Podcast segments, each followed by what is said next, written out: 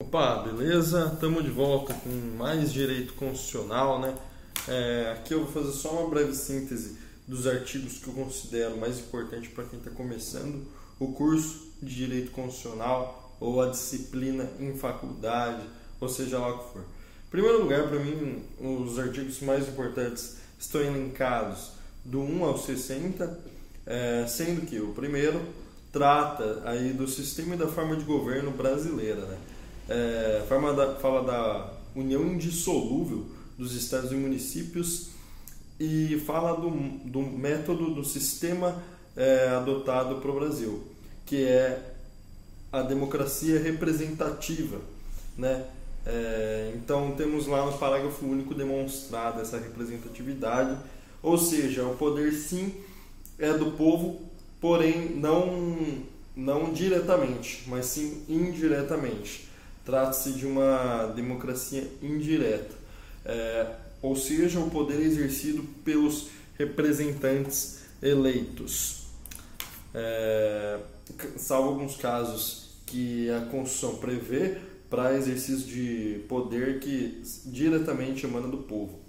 É, o, o, segundo artigo da Constituição, que traz a separação dos poderes também é muito importante, fala da independência e harmonia dos sistemas legislativo, executivo e judiciário é, na concepção de Montesquieu. Né? A gente sabe que não era bem assim e também é, não foi somente Montesquieu que idealizou esse tipo de separação de poder, ela na verdade é bem mais antiga, surge com Aristóteles e é aprimorada, é, é materializada e incorporada por Montesquieu, mas é muito importante, principalmente no que se refere à harmonia dos poderes, porque a gente pensa que o poder executivo só exerce função administrativa, mas na verdade ele exerce função administrativa tipicamente, enquanto exerce as outras duas de maneira atípica.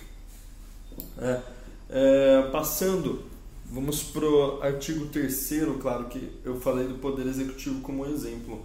Nós temos os três poderes exercendo todas as funções típica e atipicamente de diferentes maneiras.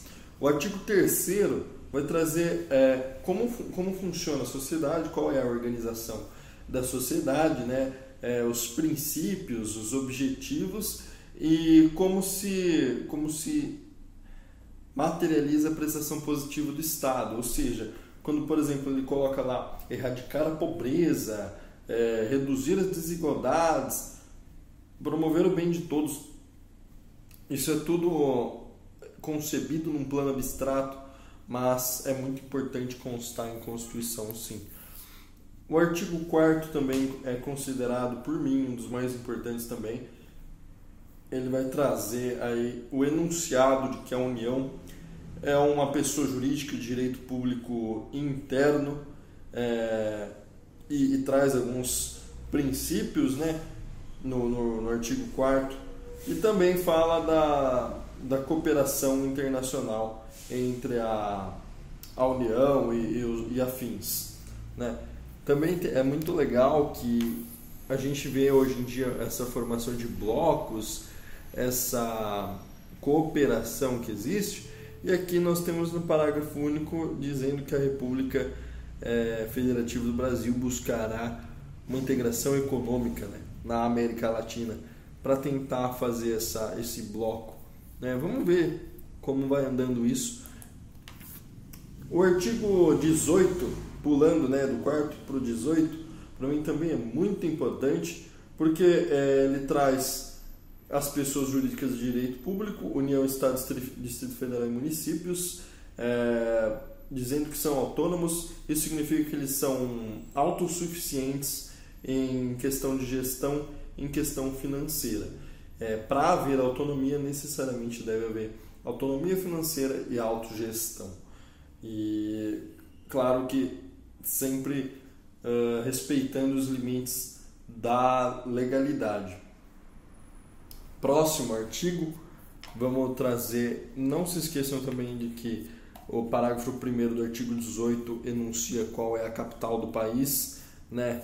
É, falam o que são os territórios, autorizam a divisão e incorporação de estados e municípios nos parágrafos 3 e 4, então também é legal.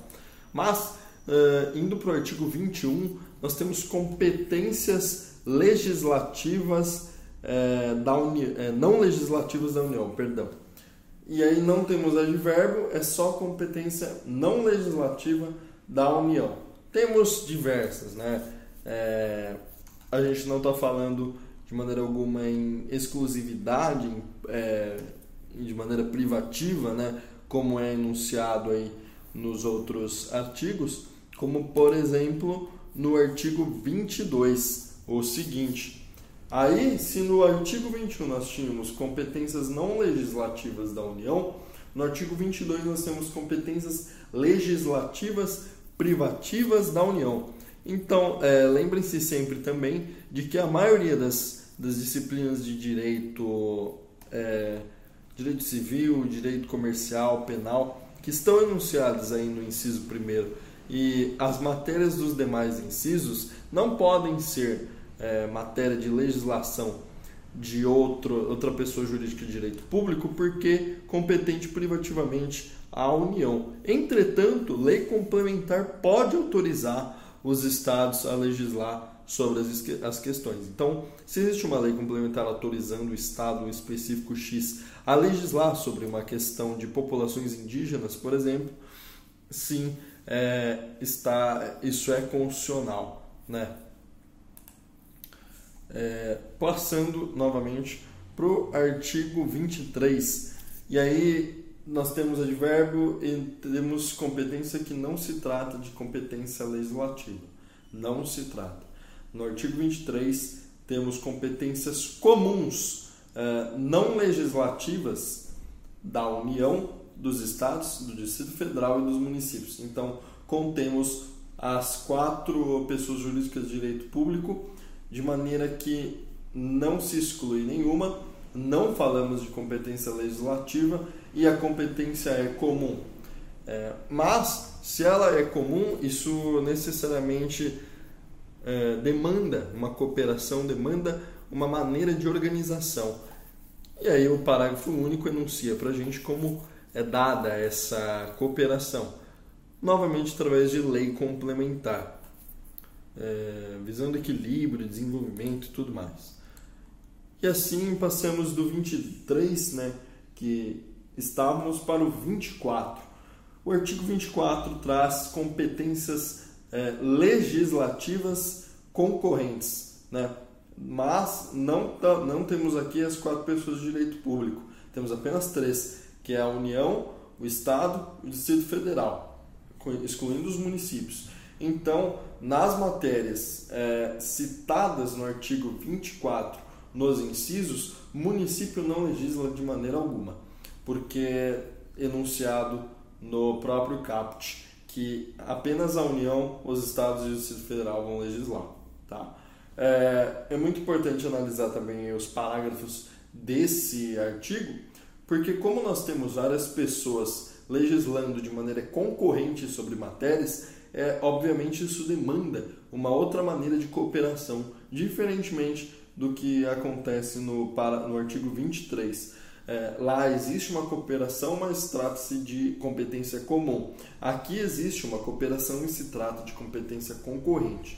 O parágrafo primeiro enuncia que a União é, cuidará, né, fica encarregada, incumbida de fazer normas gerais de funcionamento, de como vai se dar a cooperação, enquanto que o parágrafo segundo nos traz que os estados é, têm competência suplementar então, suplementar, se a gente lembrar das aulinhas de matemática, suplementar é quando falta algo, ele é preenchido pelo suplemento. A competência suplementar dos estados visa completar a, a matéria é, legislada pelas normas gerais editadas pela União.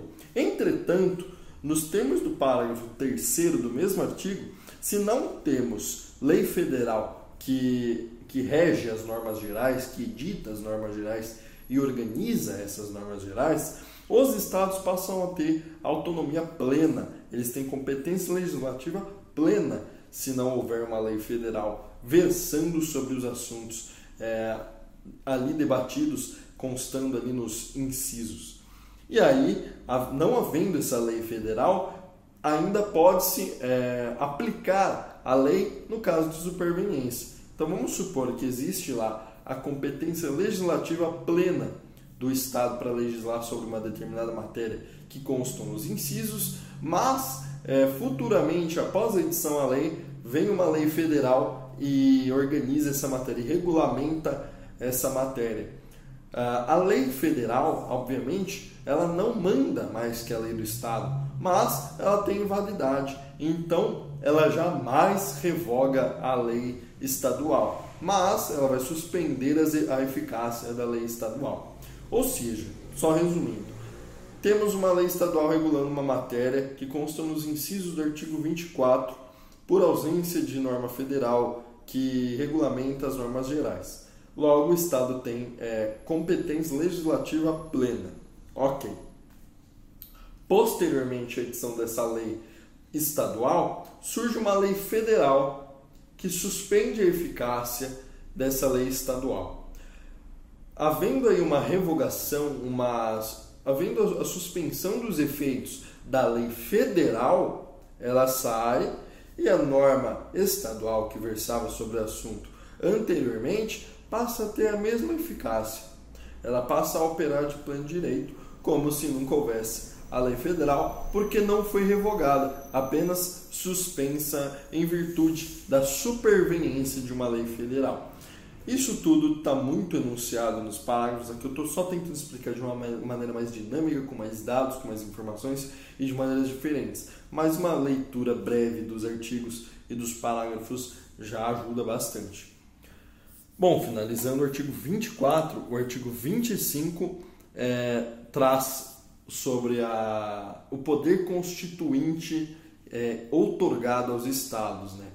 Trata-se aí do poder constituinte derivado, que surge de um poder constituinte maior, é, é a expressão do poder constituinte através dos estados. Então temos aquele plano de simetria, né, que se a federação é regida por uma constituição federal, obviamente que as unidades federativas também vão ser regidas por uma constituição, chamada aí é, Constituição Estadual, nos termos do artigo 25, que diz que os estados organizam-se e regem-se pelas constituições e leis que adotarem, observados os princípios da Constituição. Então, obviamente, nós só falamos em hierarquia entre as leis, na Constituição, não porque uma lei manda mais que outra, mas porque uma lei busca a busca fundamentação numa lei maior. Então a Constituição estadual possui hierarquia em relação à Constituição federal, porque nela busca fundamentação e validade. Isso sim é a concretização da pirâmide é, keuseniana, né? aquele, aquele esquema de que temos lá no topo a Constituição e tudo que está abaixo é orientado por uma lei maior. Claro que ele, entre outras coisas, né, aquele poder é, ori originário, né, que, que é um poder maior que a, que a Constituição, mas isso aí é matéria para a gente tomar um café junto. É, finalizando o artigo 25, não nos esqueçamos, claro, do, do no artigo 25, é, da, do tema da competência residual, tá? a competência residual ela está explícita no parágrafo 1 que diz que são reservadas aos estados todas as competências que não lhes sejam vedadas.